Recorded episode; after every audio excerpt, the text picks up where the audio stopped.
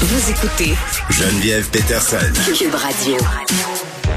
Vincent, salut. Salut Geneviève. As-tu un petit mot euh, sur Guy Lafleur? Ben écoute, euh, moi le, le seul le seul souvenir que j'ai de mon vivant, de lui qui joue, c'est son dernier dernier match avec les Nordiques. Là, j'avais 7 ans. Euh, je me souviens de son dernier tour de glace, là, cheveux au vent.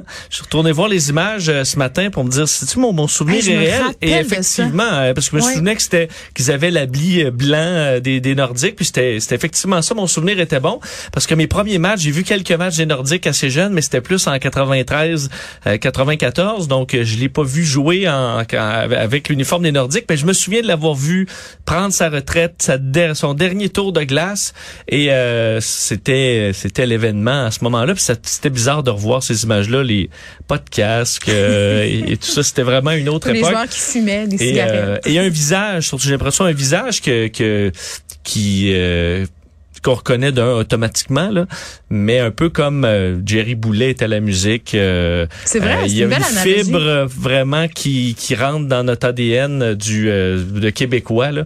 Alors il a vraiment été marquant. On l'a vu depuis ce matin. euh, c'est le tout le monde a des souvenirs ou d'un un attachement particulier. C'est comme si on l'avait tous connu un peu.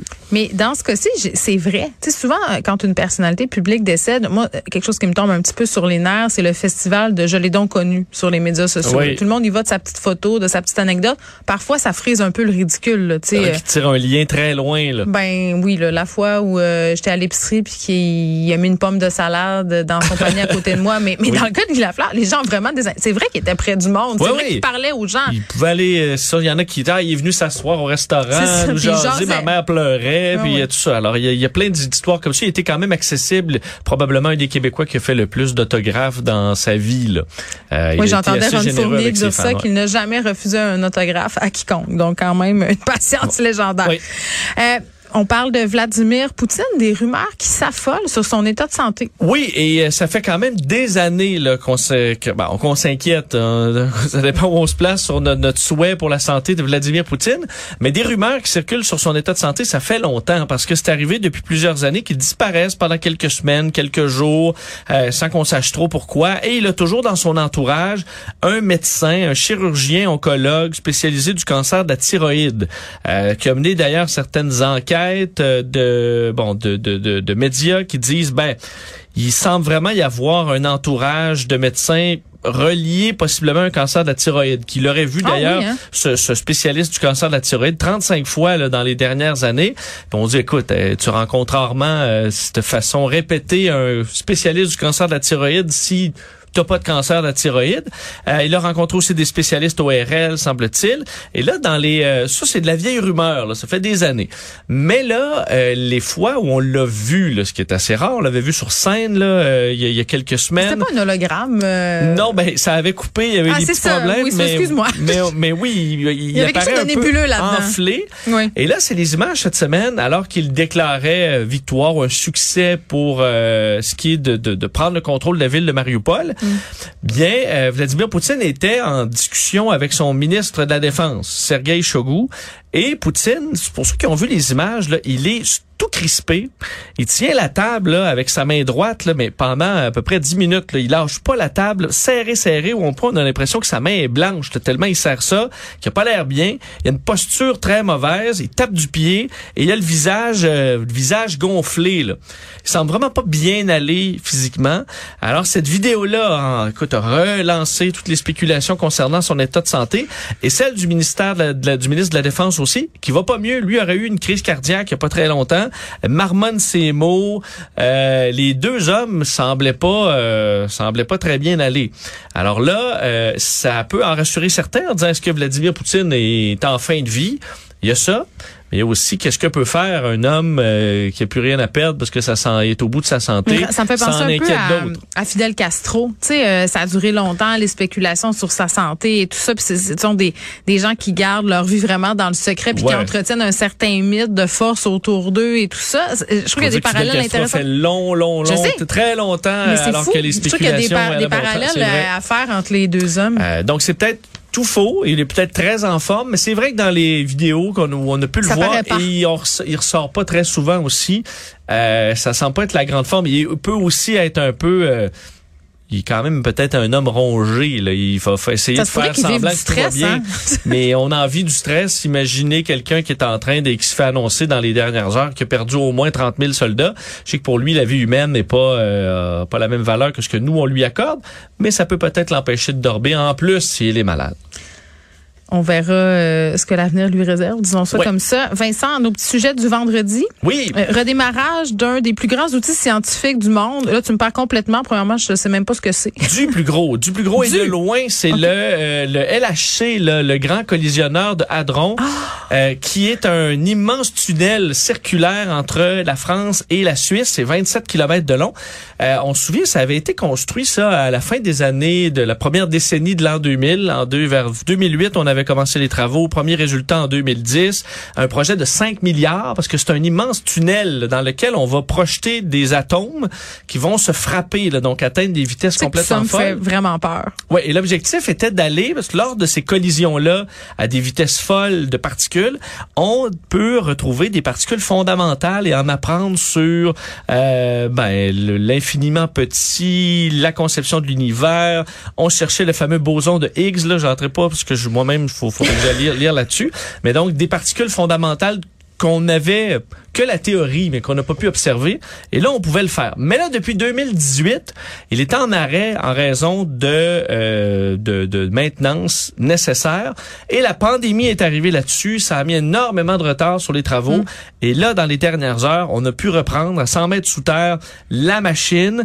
Et on dit, là, pour repartir ça, parce que c'est Le tellement reboot, complexe. c'est pas comme un rebooter Windows. Là. Non, non, on dit, et l'un des euh, responsables dit, c'est comme un orchestre, là. Alors, tout doit se mettre en place, machine après machine, parce qu'on parle d'électro-aimant de euh, d'une force incroyable. On va faire dans les prochains mois, parce que on va accélérer tout ça d'ici euh, trois mois, pour atteindre des euh, collisions d'une énergie record de 13,6 milliers de milliards d'électronvolts.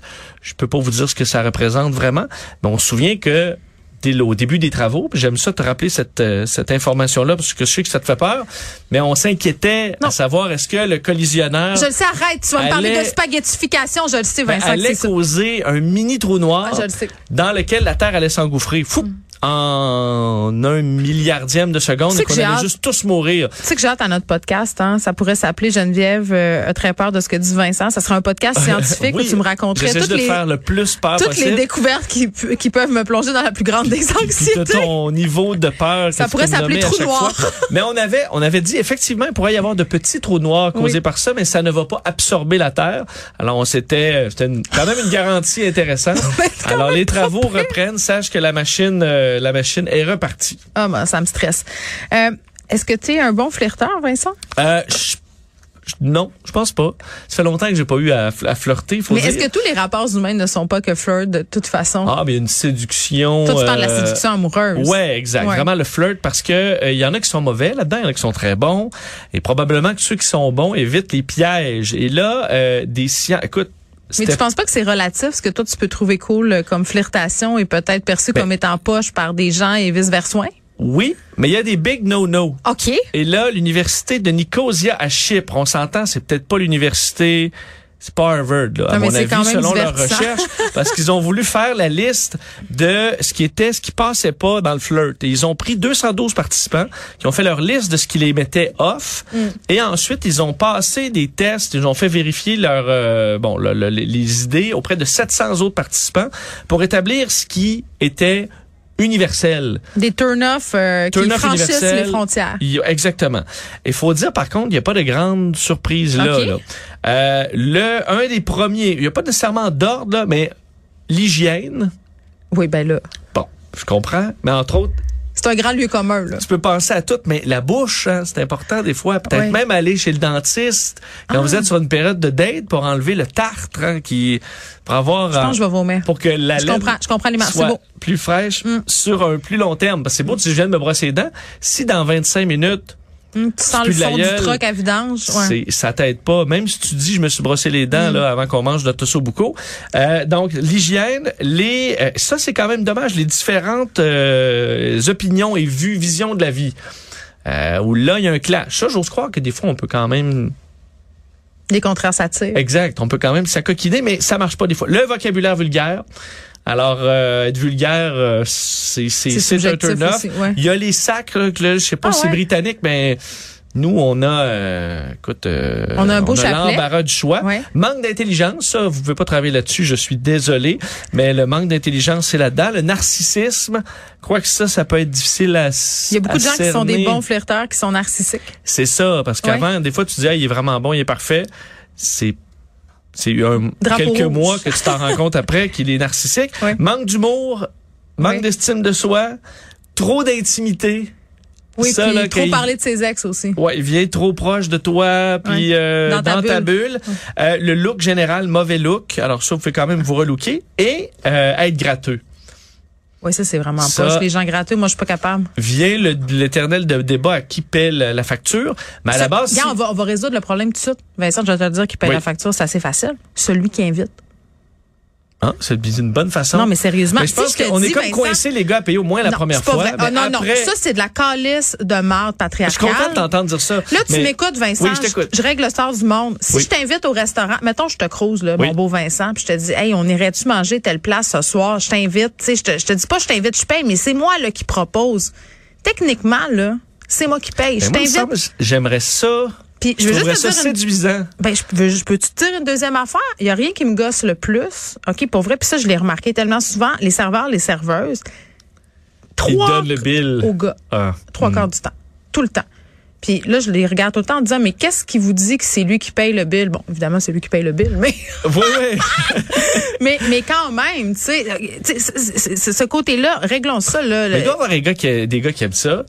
Ben, T'imagines, je, t'ai invité, je paye la facture, ça me fait le plaisir. monde- Tu fais juste dire, hey, merci, c'est tout le le monde fun. aime ça, se faire payer le restaurant. Gars, fille, sais, Il y comme en a ça qui se vont partage. en disant, eh, non, non, un- après ça, tous mes chums vont dire, oh, t'es dans un cave de l'avoir laissé Mais payer. ça, ça puis- s'appelle la masculinité toxique, là. Mais non, non, les filles, Ben, on peut t'as peu, il y a payer. des femmes là-dessus qui vont dire, ben voyons, on t'a payé, ça n'a pas de Tu bon sens. vraiment dater une fille de même? Une fille qui, qui s'attend à ce que les gars payent tout le temps? Ou Ben, c'est que c'est à peu Non. près la totalité. je suis pas d'accord. Ça fait trop longtemps que j'ai pas. euh, Je pense que c'est ça. Puis là, Vincent, moi, je vais te demander euh, une question. Je vais t'en poser une plutôt parce que demander une question, c'est meilleur pour les gens qui disent Mhm. ça.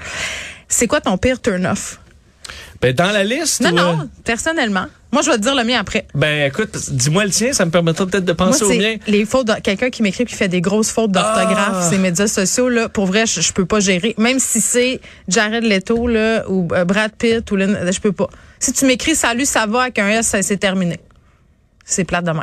Ouais, bon. Ben, je vais être obligé d'y aller avec euh, avec la laine. Si je la sens, au- on est en train de manger, là. Ah, mais je déjà, t'as un vent, tu peux pas trouver la personne euh, séduisante. Lavez-vous, brossez-vous être- les dents. Il... Et que tu disais, mettons, hey, une petite gomme, puis il dit, ah non, non, non. C'est ouais, ben, J'insiste. ja- jamais refusé une gomme. Merci Vincent. Salut.